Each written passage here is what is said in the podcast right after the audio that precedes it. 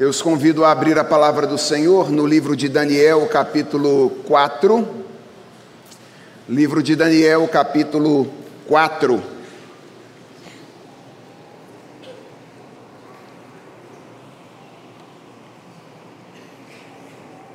Nós vamos lidar hoje com todo o relato de Daniel 4 durante a nossa mensagem. Mas nós vamos ler Nós vamos ler apenas os versículos 34 a 37, introdutoriamente. Vamos ler o final da história. Durante toda a mensagem, vamos caminhar então pela história toda. Mais do que nunca, hoje você precisa manter a sua Bíblia aberta para acompanhar a mensagem que pretendemos transmitir. Acompanhe aí a leitura de Daniel capítulo 4, do versículo 34 até o versículo 37. A palavra do Senhor nos diz assim: Mas ao fim daqueles dias, eu, Nabucodonosor, levantei os olhos ao céu e recuperei o entendimento. Então eu bendisse o Altíssimo e louvei e glorifiquei aquele que vive para sempre. O seu domínio é eterno e o seu reino se estende de geração em geração. Todos os moradores da terra são considerados como nada, e o Altíssimo faz o que quer com o exército do céu e com os moradores da terra. Não há quem possa deter a sua mão, nem questionar o que ele faz. Nesse tempo recuperei o entendimento e para a dignidade do meu reino, recuperei também a minha majestade e o meu esplendor. Os meus conselheiros e os homens importantes vieram me procurar. Fui restabelecido no meu reino e a minha grandeza se tornou ainda maior. Agora eu, Nabucodonosor, louvo, engrandeço e glorifico o Rei do céu, porque todas as suas obras são verdadeiras e os seus caminhos são justos. Ele tem poder para humilhar os orgulhosos. Vamos orar, meus irmãos, e pedir ao Senhor que nos acompanhe durante esse tempo de meditação na Escritura. Senhor, muito obrigado pelo privilégio de estarmos em tua casa mais uma vez nesta manhã de domingo. Nós somos agradecidos a Ti, porque temos a certeza que aqui estamos em virtude do Teu bendito chamado.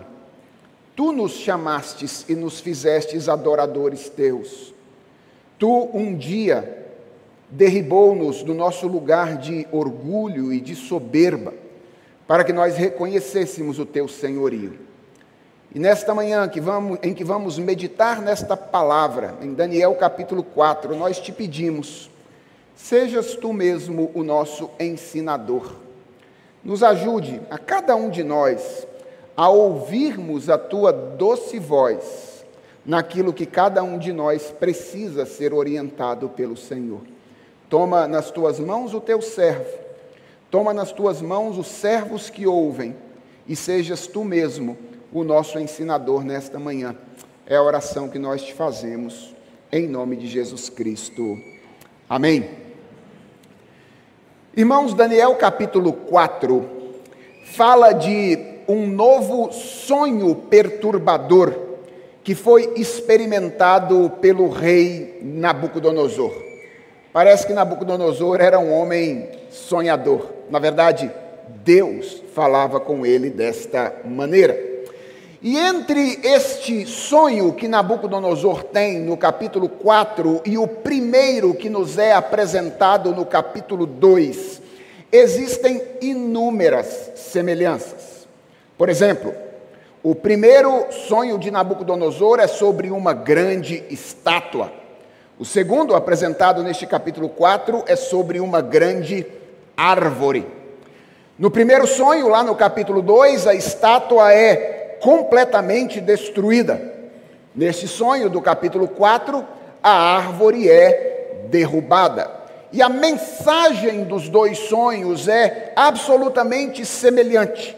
Os dois sonhos foram dados por Deus a Nabucodonosor para comunicar a ele a supremacia do reino de Deus sobre o reino da Babilônia. E, consequentemente, comunicar a supremacia do reino de Deus sobre todos os reinos da terra. Mas, assim como existem semelhanças entre esses dois sonhos, existem também algumas diferenças entre eles. Por exemplo, o primeiro sonho fala de quatro ou cinco reinos diferentes, enquanto este segundo sonho fala apenas de um ou dois reinos, se nós considerarmos também o reino do Senhor. O primeiro sonho afirma que ah, a estátua foi destruída completamente e foi reduzida a pó. Mas nesse segundo sonho, a árvore que é destruída tem um toco que é preservado. E isso, obviamente, tem a ver com a mensagem que esses dois sonhos desejam transmitir. Embora a mensagem seja a mesma nas duas ocasiões, ela possui uma ligeira diferença. O primeiro sonho afirma a supremacia do reino de Deus sobre os reinos terrenos, mostrando que Deus os vence pelo poder do seu juízo.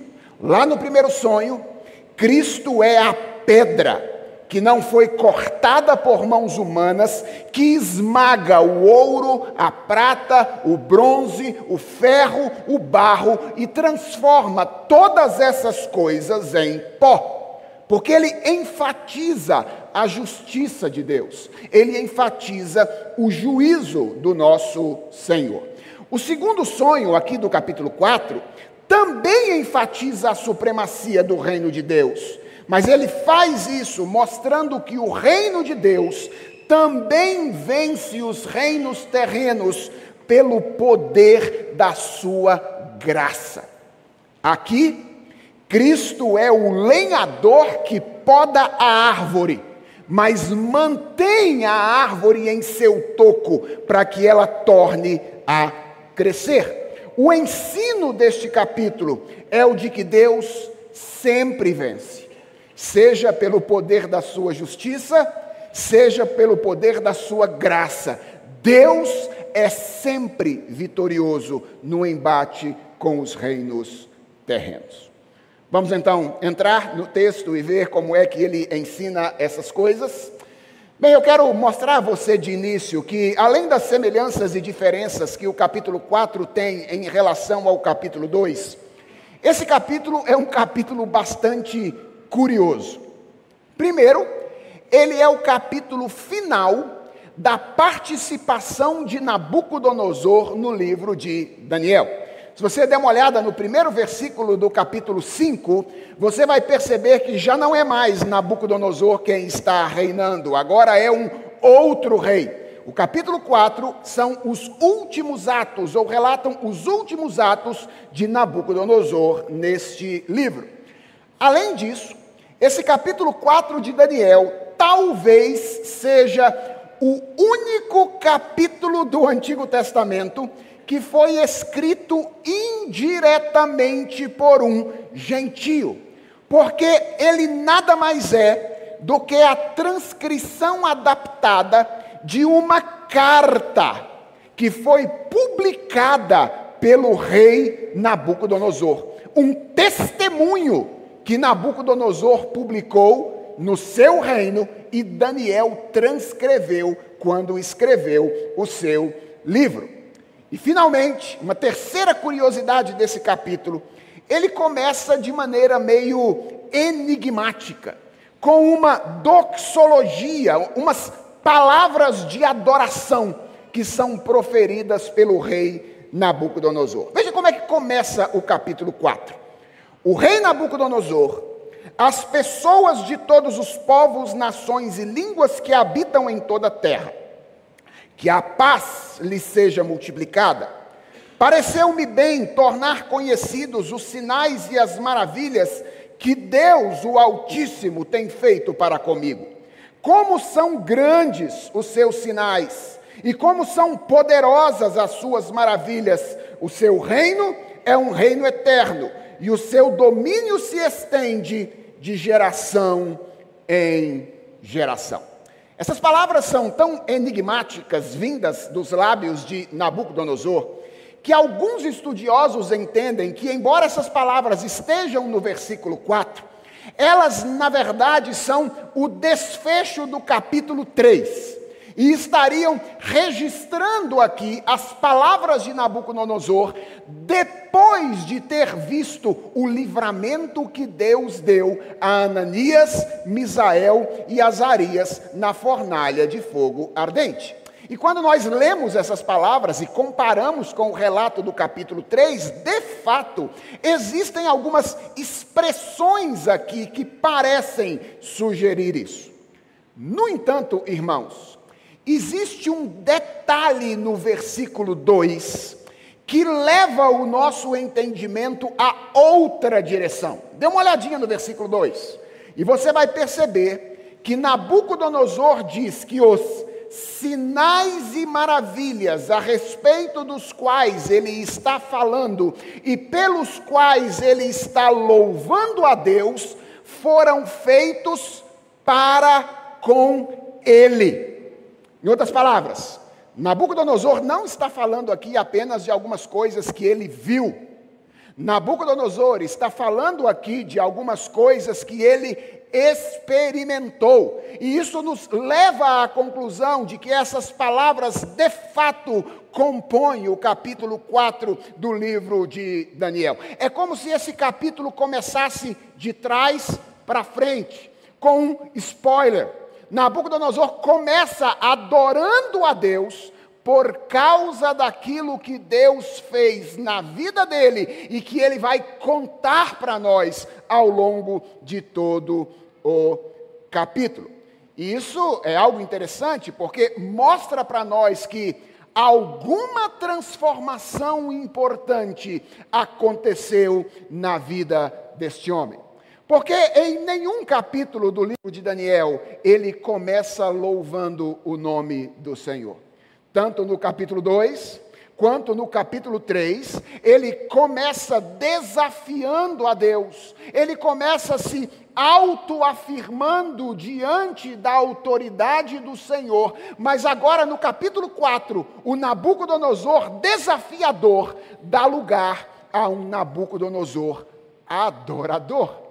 E a pergunta que nós precisamos fazer de imediato é: o que aconteceu com Nabucodonosor?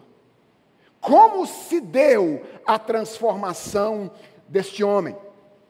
E como isso se encaixa com a mensagem do livro de Daniel? Isso é o que nós vamos ver durante a exposição desta manhã. Ah, passe os seus olhos pelo texto e veja que depois da doxologia inicial, dessas palavras de adoração, o relato começa com o Nabucodonosor que nós conhecemos, aquele homem com quem nós estamos acostumados, descrevendo-se em prosperidade e contentamento. Veja o versículo 4. Ele diz: Eu, Nabucodonosor, estava tranquilo em minha casa e feliz no meu palácio. Em alguma medida, todos nós sabemos o que é dizer isso, ou pelo menos dizer algo parecido, porque nenhum de nós tem um palácio para chamar de seu. Mas é provável que nenhum de nós sabe o que é exatamente estar tranquilo e contente como Nabucodonosor. Esse homem era um homem que tinha tudo. Ele tinha o que ele precisava e o que ele não precisava. Ele tinha o que ele queria e o que ele não queria. Ele tinha de coisas a pessoas. Ele tinha de prazeres a reconhecimento. Se algum homem pode dizer que experimentou a graça de ter tudo aquilo que possuía, este homem é este chamado Nabucodonosor. E isso não é necessariamente algo ruim, mas sem dúvidas, isto é algo extremamente perigoso.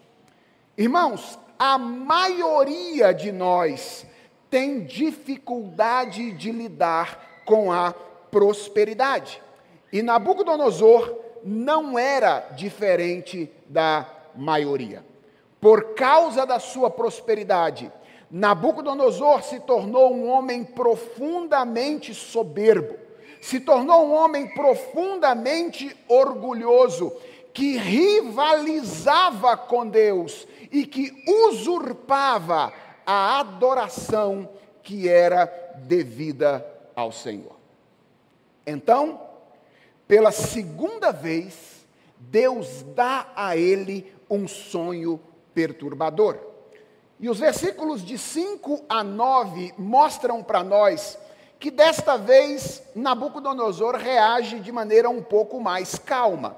Ele não deixa o jeito Nabucodonosor de ser, convoca todos os sábios para fazer uma reunião para que eles interpretassem o seu sonho, mas ele não faz exigências além do normal, ele não condena todos os sábios à morte quando eles se mostram incapazes de servi-lo, talvez porque a experiência passada tenha lhe mostrado que ele tinha Daniel, um homem sábio que tinha do Deus verdadeiro a capacidade de interpretar os sonhos do rei. E é isso que ele faz. Ele recorre a Daniel para que Daniel lhe trouxesse a interpretação do sonho. O sonho está descrito nos versículos 10 até o versículo 17. E ele tinha como personagem principal uma árvore, da qual nós temos três diferentes informações nesta passagem. Primeiro, que ela era grande e forte. Tão grande, diz o texto, que o topo dessa árvore tocava o céu. A segunda informação que o texto nos dá sobre a árvore é que ela era bonita, ou seja, ela tinha uma folhagem vistosa.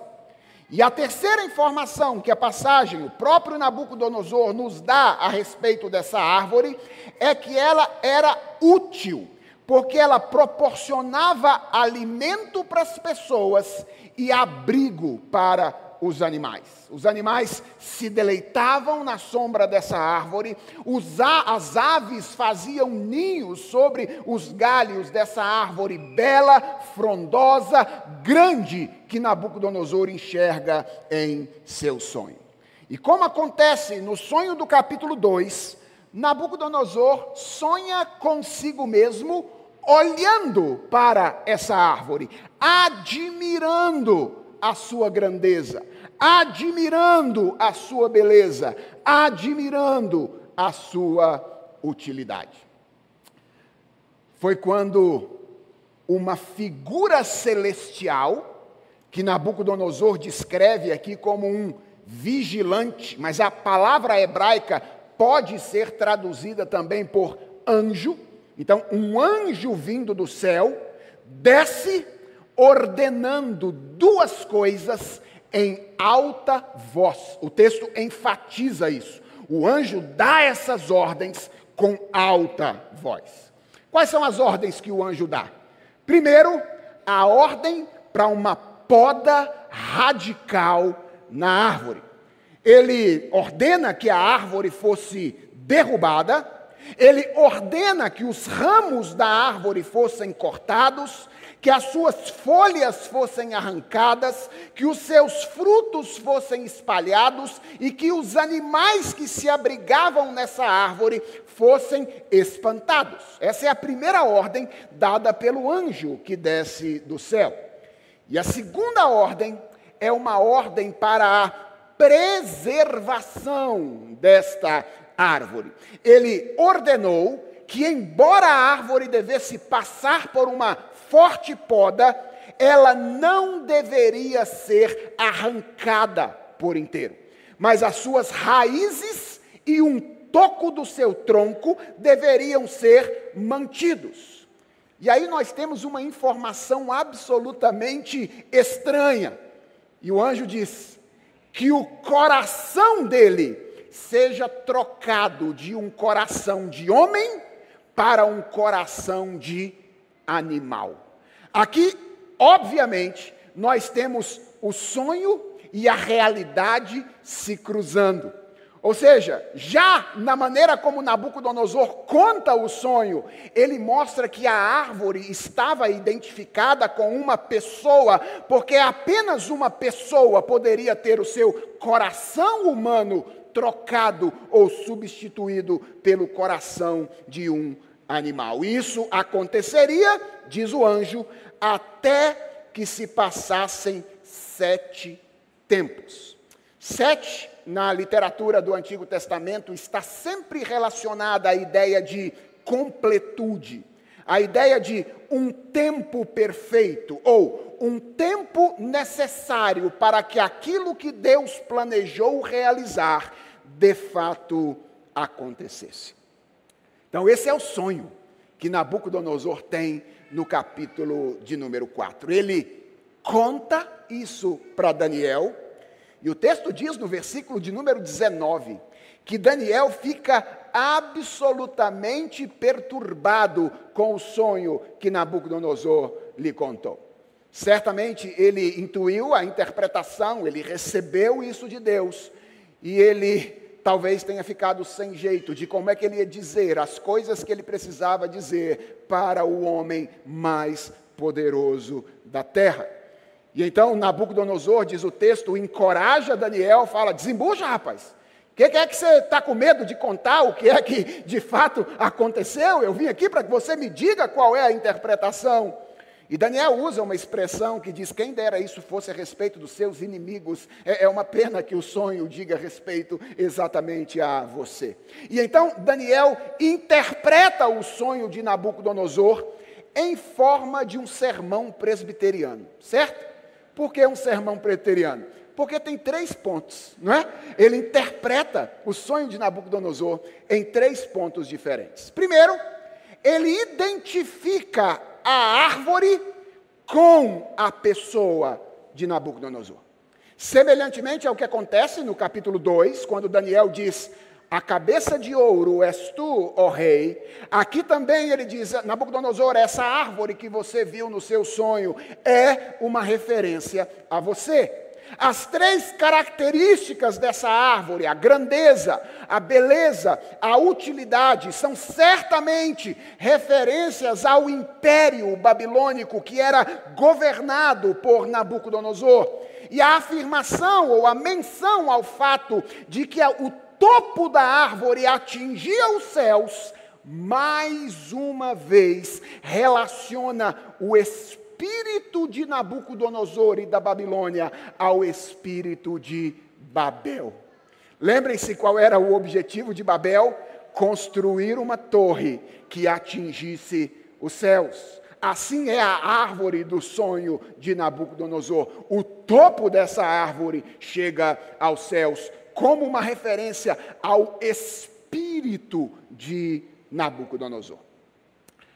Segundo ponto do sermão de Daniel, sermão interpretativo de Daniel, diz respeito à poda da árvore. E, essa, e essa poda, Daniel interpreta como um anúncio do juízo de Deus contra Nabucodonosor.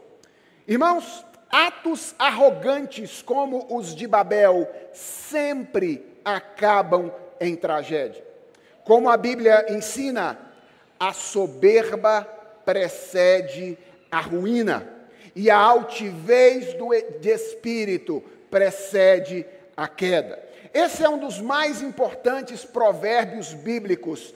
Deus odeia o orgulho. E pessoas orgulhosas colhem as consequências dos seus atos em sua própria vida.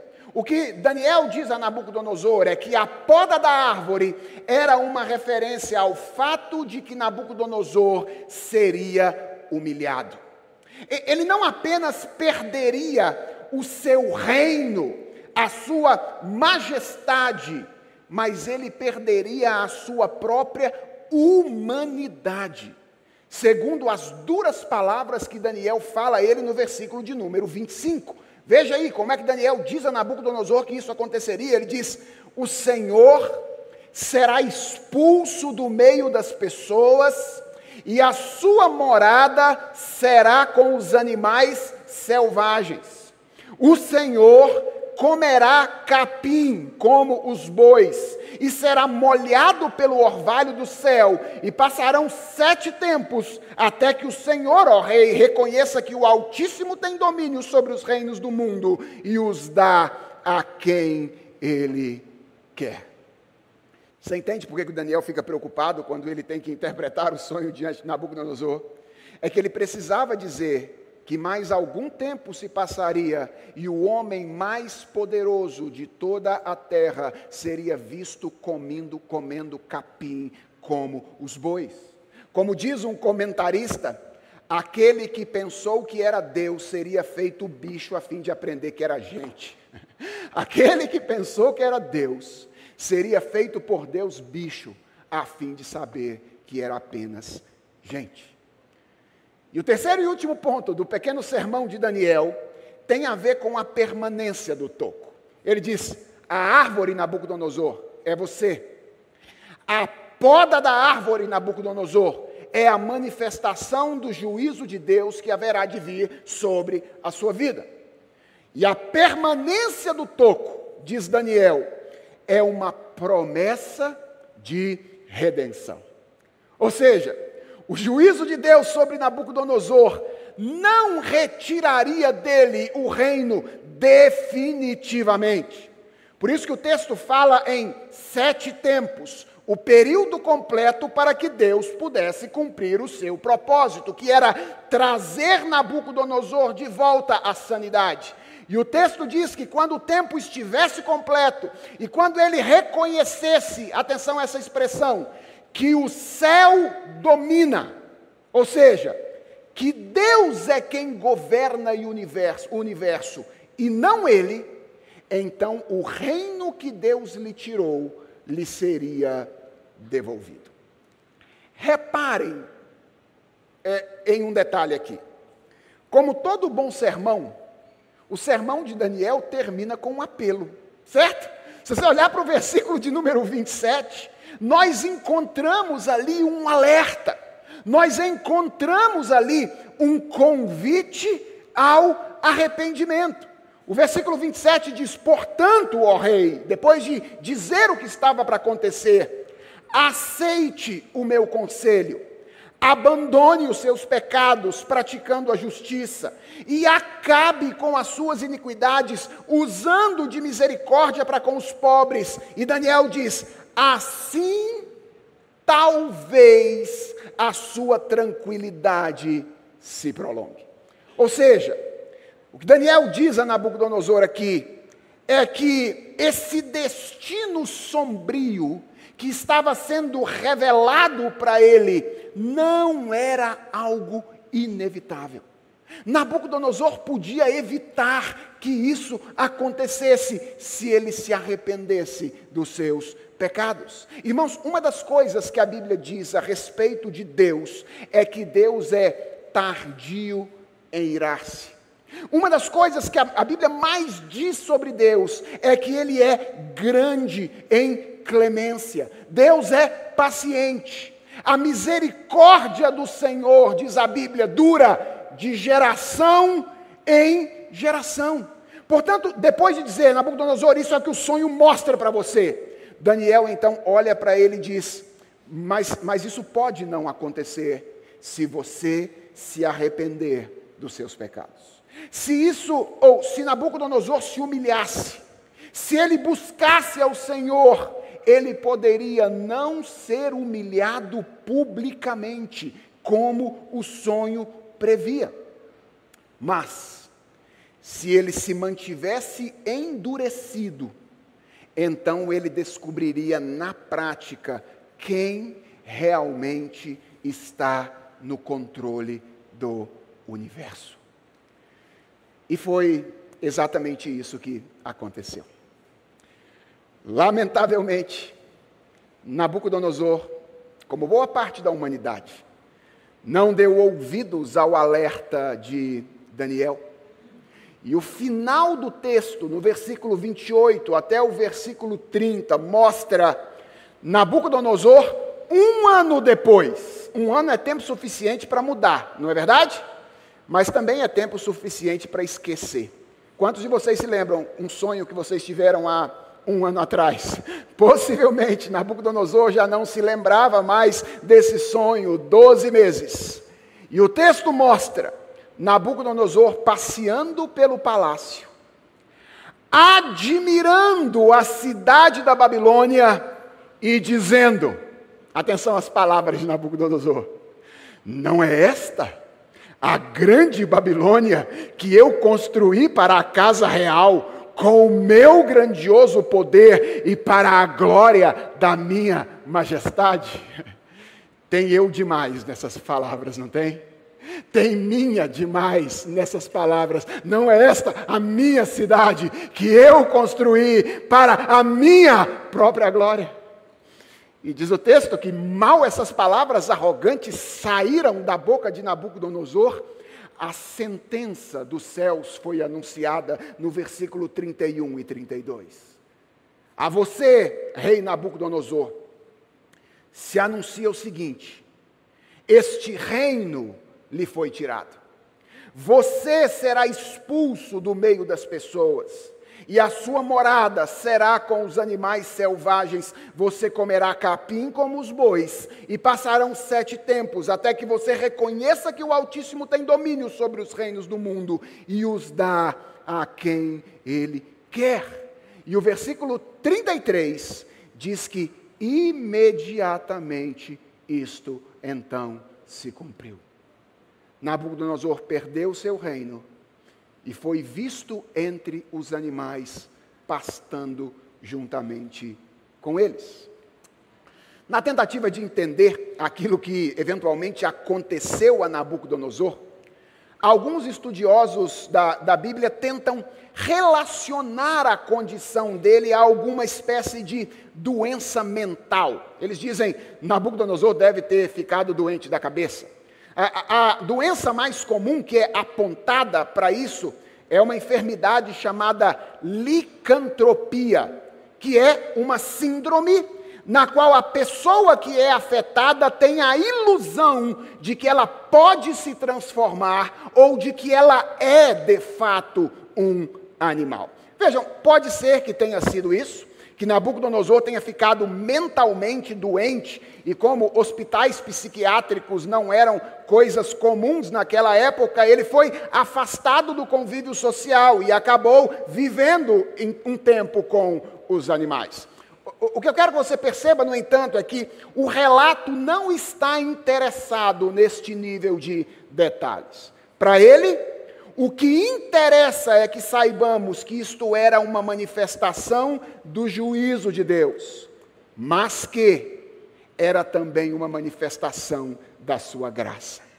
No final do período designado, desses sete tempos, Nabucodonosor levantaria os olhos aos céus e o texto diz que a sua mente seria restaurada e o reino lhe seria devolvido, como de fato aconteceu.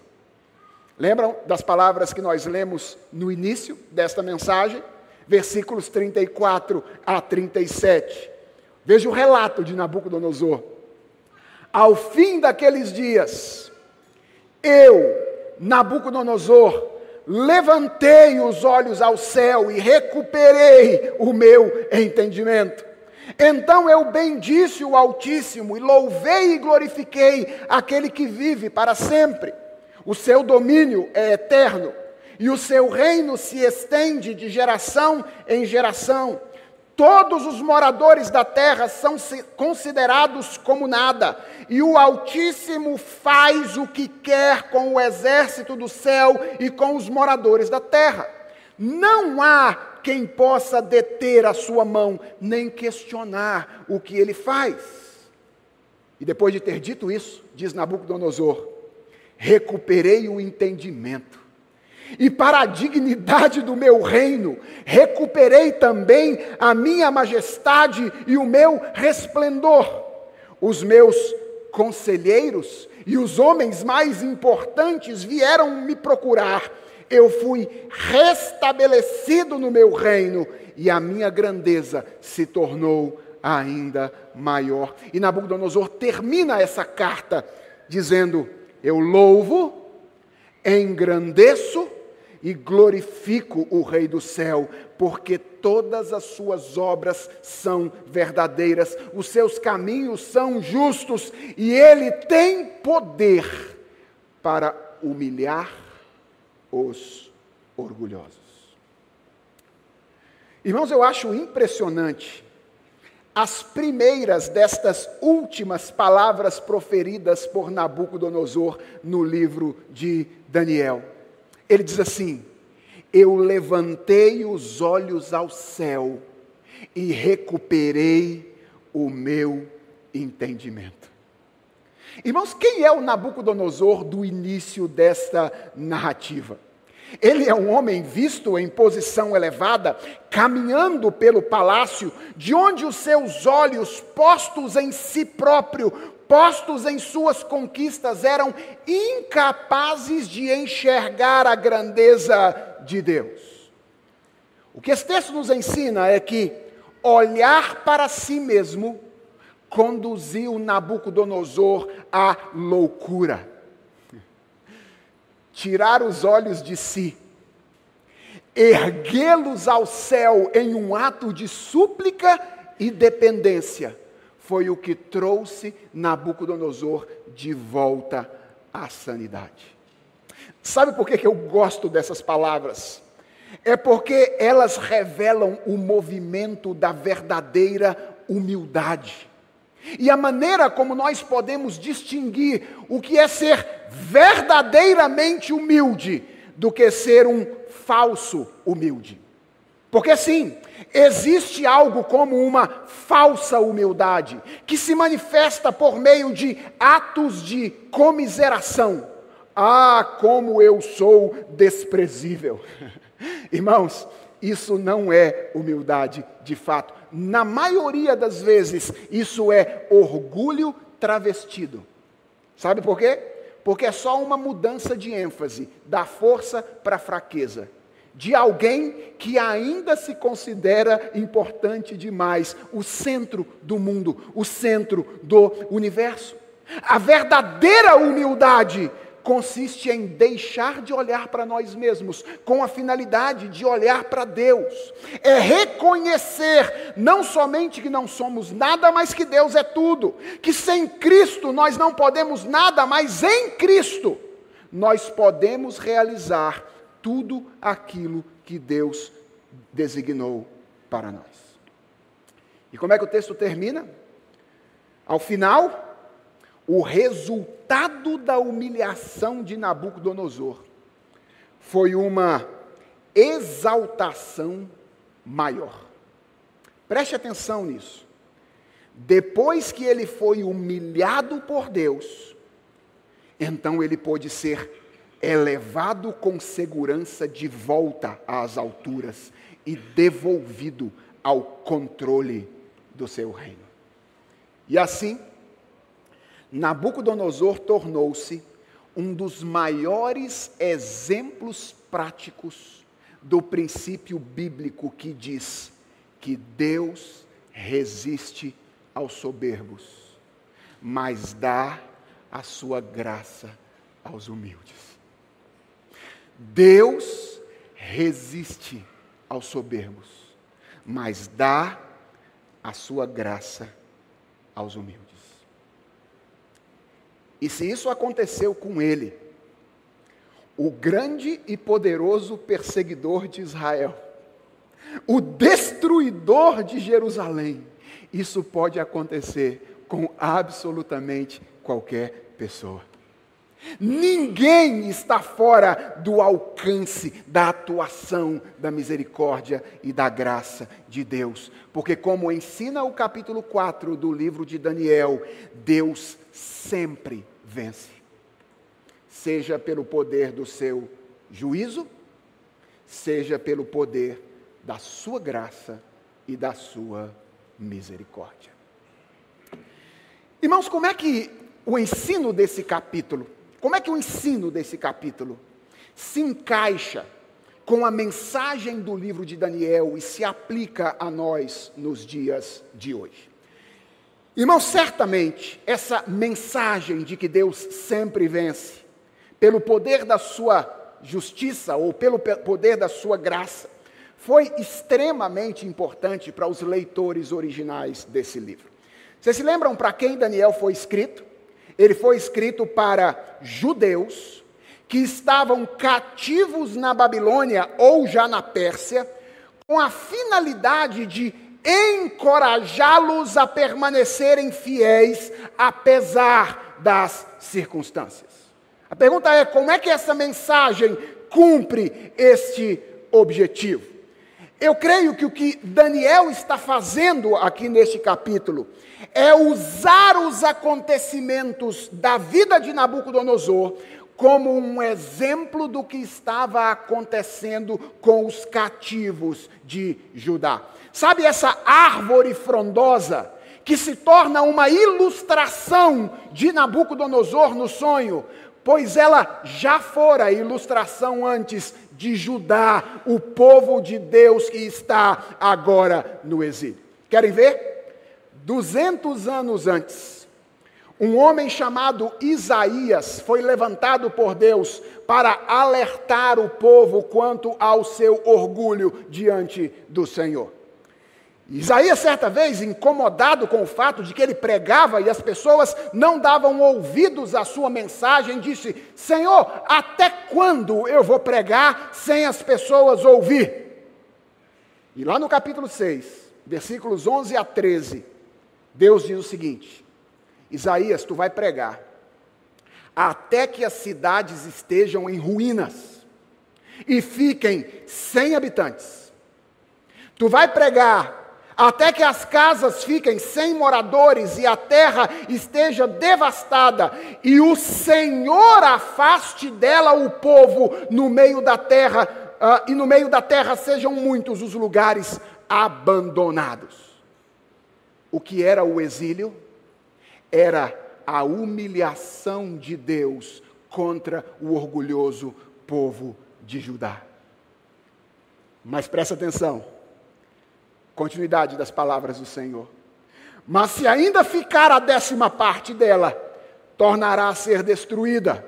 Mas, como o terebinto e como o carvalho, dos quais depois de derrubados, ainda fica o toco Assim, diz Deus, a sua santa semente será o seu toco. Olha o que Daniel está falando aqui. Ele está dizendo que o julgamento que veio sobre Nabucodonosor foi o mesmo que tinha vindo sobre o povo de Judá anos atrás. Por isso, as duas experiências podiam ser contrapostas, vistas em paralelo, e a experiência de Nabucodonosor podia servir de fonte de esperança para os cativos de Judá vivendo no contexto do exílio. E, e, talvez você pergunte, como pastor? Ora, o desafio deles era viver debaixo de governos que os oprimiam. Primeiro, esta mensagem revelava a justiça poderosa de Deus contra os seus inimigos. Sabe o que Daniel está dizendo para os cativos de Judá? Que aquele que havia invadido o território deles, destruído e saqueado o templo, humilhado o povo da aliança, levado cativos os seus filhos, aquele que aparentemente tinha subjugado o Deus de Israel, fora humilhado por ele, colocado para pastar como um boi no meio de um pasto. O Senhor é confiável. O povo de Deus podia continuar confiando em Deus, porque não há reino deste mundo que seja capaz de humilhar o reino do Senhor. Ele é justo, Ele é forte, Ele é poderoso e a seu tempo Ele haverá de responder a cada um. Mas atenção, essa mensagem não é apenas uma revelação de juízo, ela também é uma revelação de graça.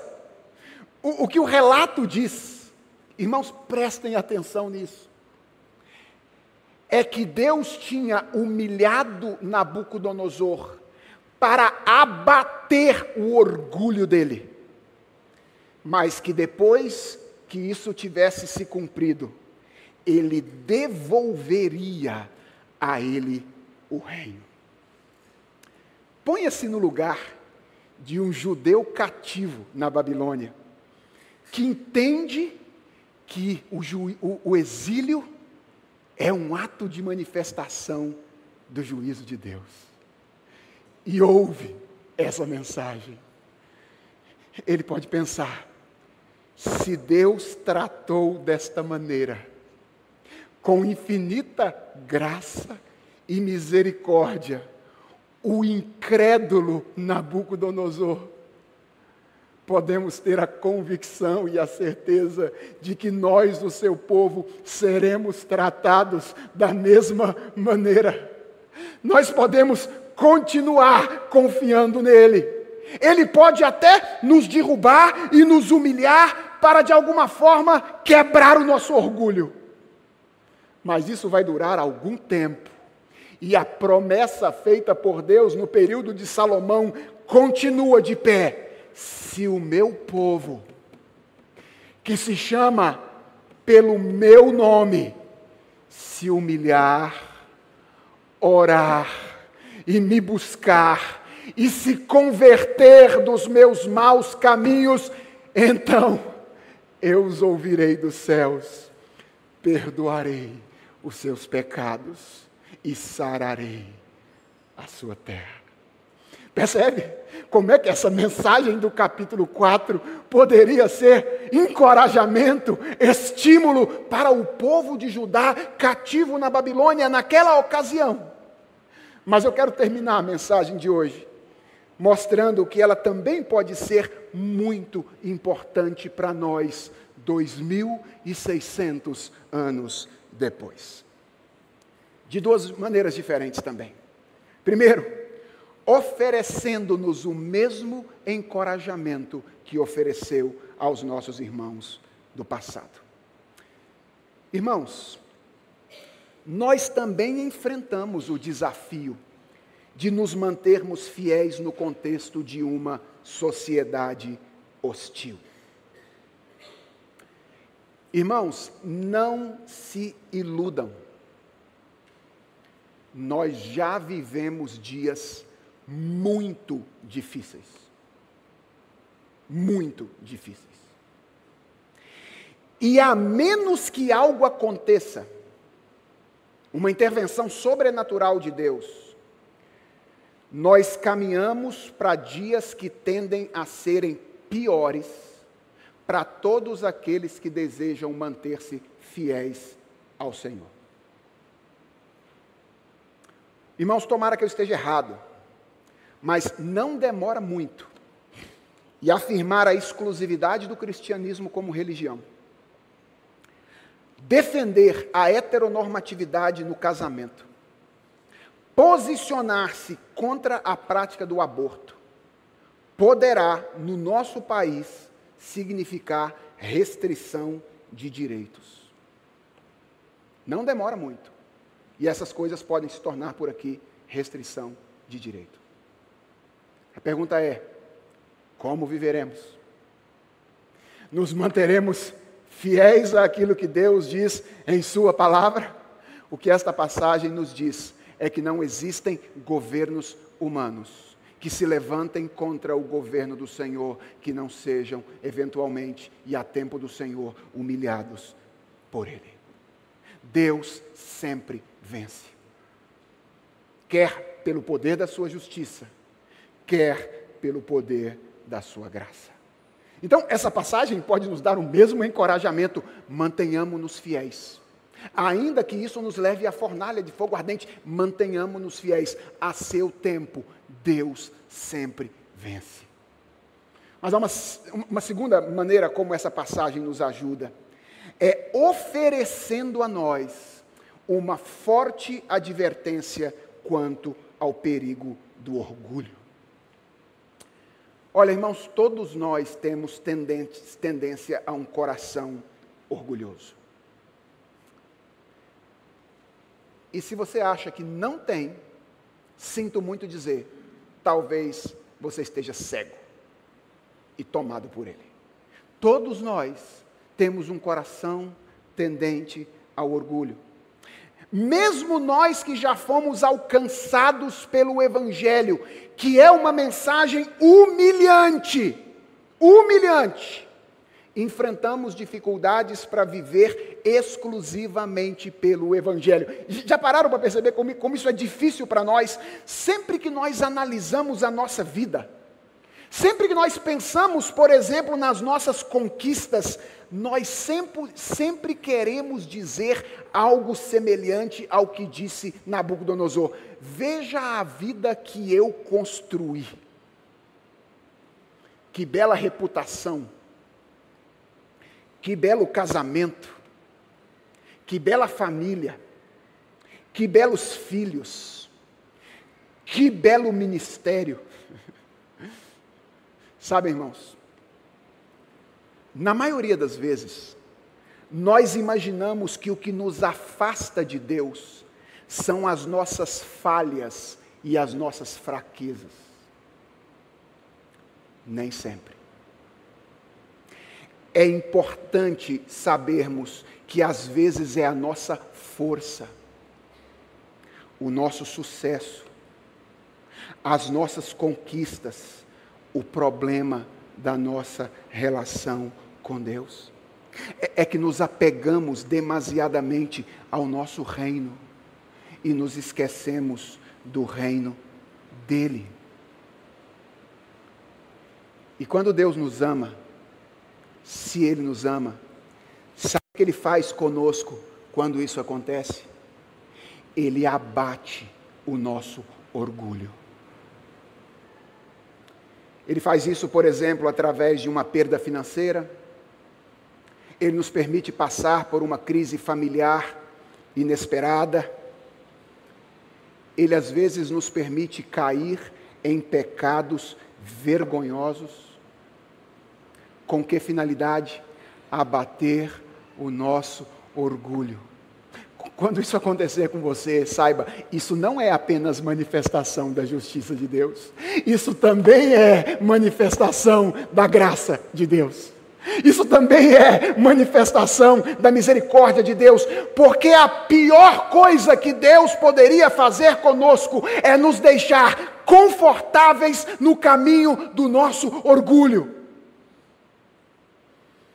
Às vezes, nós temos que comer com os porcos para tomar o caminho de volta para casa.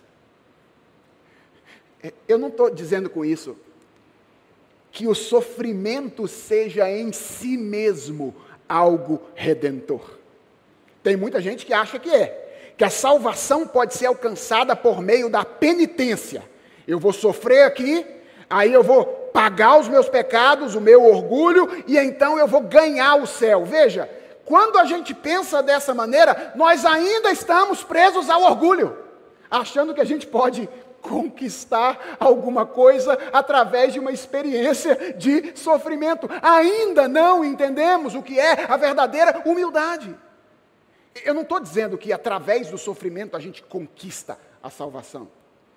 O que eu estou dizendo é que o sofrimento às vezes é usado por Deus para quebrar o nosso pescoço endurecido, a fim de que, levantando o nosso pescoço para os céus, tirando o olhar do nosso umbigo e olhando para cima, nós fixemos o olhar em um rei que também desceu das alturas às profundezas.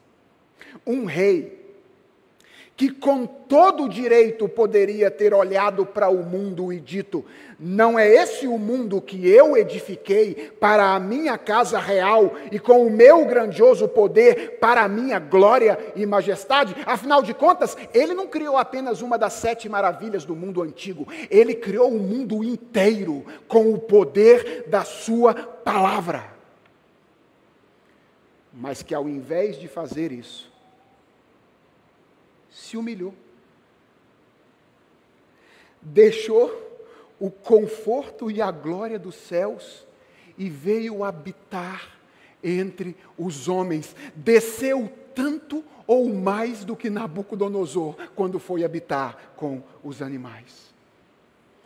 E levou a sua humilhação ainda mais adiante, quando foi à cruz. Irmãos, que humilhação maior pode haver do que Deus morrer.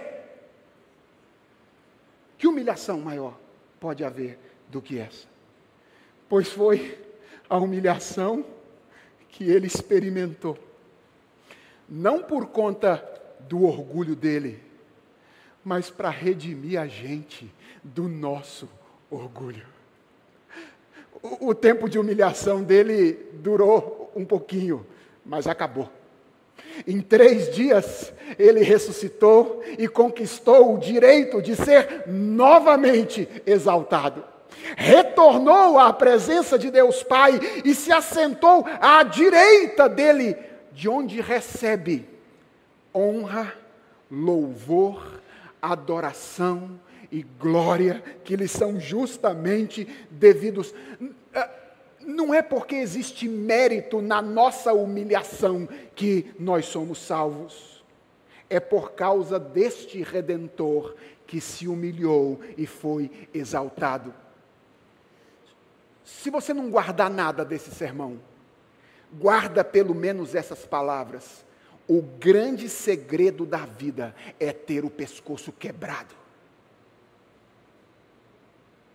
O grande segredo da vida é ter o pescoço quebrado. Porque com o pescoço quebrado a gente pode olhar para o alto e encontrar a fonte da nossa sanidade. É essa visão, irmãos, do Cristo humilhado e exaltado, a fonte da nossa justificação e a fonte do nosso crescimento em santidade. É quando a gente olha para esse Cristo humilhado e exaltado, que Deus vai dia após dia limpando o orgulho do nosso coração e tornando-nos pessoas mais humildes. Então, o apelo desta manhã, como do sermão de Daniel, é: tire os olhos de si mesmo. Tire os olhos das suas conquistas e das suas falhas. Pare de se comparar com os outros e levante os seus olhos a Jesus Cristo. Adore a Jesus Cristo. Você entende por que contemplar e adorar o Senhor é algo tão importante? Como é que começa o capítulo 4? Adoração. Como é que termina o capítulo 4? Adoração. Por que, que adorar ao Senhor é tão importante? Eu termino com essas palavras porque ninguém pode continuar exaltando a si mesmo na medida em que adora o Senhor. Entendeu por que, que adorar é tão importante? Por que, que é tão importante dizer que Deus é a árvore da vida, o centro do universo, aquele em quem todas as coisas existem, onde tudo e todos encontram refúgio? Por que, que é importante cantar e orar essas coisas na igreja, na companhia dos irmãos? É porque ninguém pode continuar exaltando a si mesmo enquanto os seus lábios adoram o Cristo que foi humilhado e então exaltado. Vamos orar? Senhor nosso Deus, como é difícil ouvir sobre a nossa tendência ao orgulho. Como é difícil falar sobre a nossa tendência ao orgulho nós conhecemos o nosso coração, até onde ele se mostra para nós. E nós queremos confessar diante do Senhor que nós somos orgulhosos, presunçosos. Mesmo depois de termos já sido encontrados por essa mensagem tão humilhante que é a mensagem do Evangelho,